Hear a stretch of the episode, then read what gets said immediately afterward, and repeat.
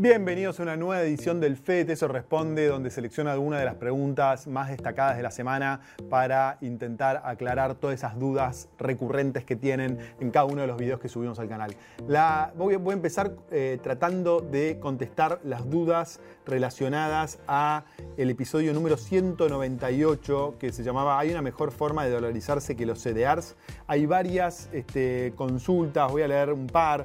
Eh, una dice, gracias Fede, una consulta que no queda claro, término evaluar que tenemos que comprar en dólares o pesos para que se dé lo que decís. Mucho no entiendo, estaría bueno un video eh, con las empresas y cómo comprarlas. Y una relacionada dice, me quedó una duda, es comprar las acciones de mercado clásico argentino o pesos o comprar las acciones en un broker de Estados Unidos. Bueno, en este episodio un poco lo que hablamos era sobre las diferencias que aquellas personas que tienen pesos, cómo pueden dolarizar, cómo pueden convertir esos pesos en dólares. Y había dos alternativas, la tradicional que usaban todos, que es la de CDRs, y otra que planteábamos que era comprar acciones argentinas como Ternium, que tienen activos en dólares en el exterior. Pero todas las alternativas implican comprar eh, las acciones o los CDRs con pesos. No se compran las acciones argentinas o los CDRs con dólares. Sí se compran cuando vos compras ADRs, que son acciones argentinas que cotizan en Estados Unidos. Pero no es el caso que estábamos hablando en ese episodio 198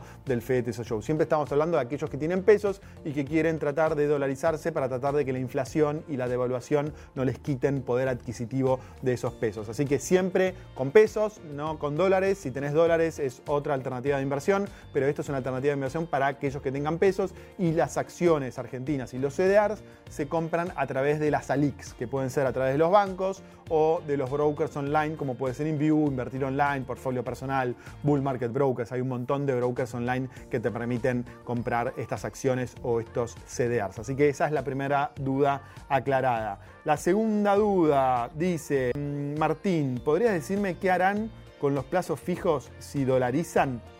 Bueno, la dolarización implica que todos los pesos se van a convertir en dólares. Por lo tanto, si vos tenés un plazo fijo en pesos, ese plazo fijo en pesos se va a convertir en un plazo fijo en dólares. Ahora, el gran tema es a qué tipo de cambio se va a eh, dar esta conversión y es muy probable que se dé al tipo de cambio libre del momento. Si se dolarizase ahora, por ejemplo, sería un tipo de cambio que estaría entre 700 y 750, no sería el tipo de cambio del dólar oficial de 350, ¿no? Y no se sabe cuándo se dolarice el año que viene o a fin de este año, si se dolariza, eh, no se sabe cuál va a ser el tipo de cambio. Por eso siempre decimos que no es un buen momento para hacer plazos fijos en pesos, hay que tratar de salir de los pesos e irse a otras inversiones como acciones, obligaciones negociables en dólares, etc. Así que aclarada esta, esta eh, duda número 2.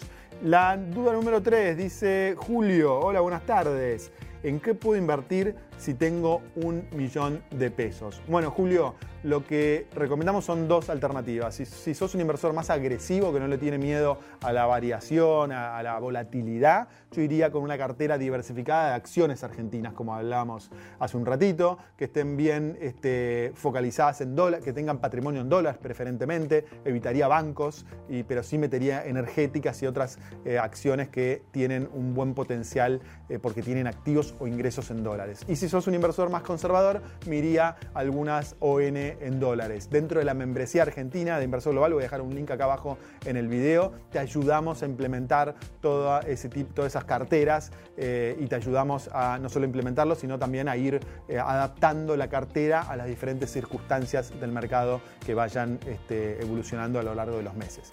Y vamos con la última pregunta que dice, hola Fede, cuando hablas de mediano plazo, ¿a cuánto tiempo te referís? Gracias por esparcir conocimiento. Bueno, es una muy buena pregunta. Mediano plazo en Estados Unidos, en el mundo desarrollado, estamos hablando de años, dos, tres, cuatro años tal vez.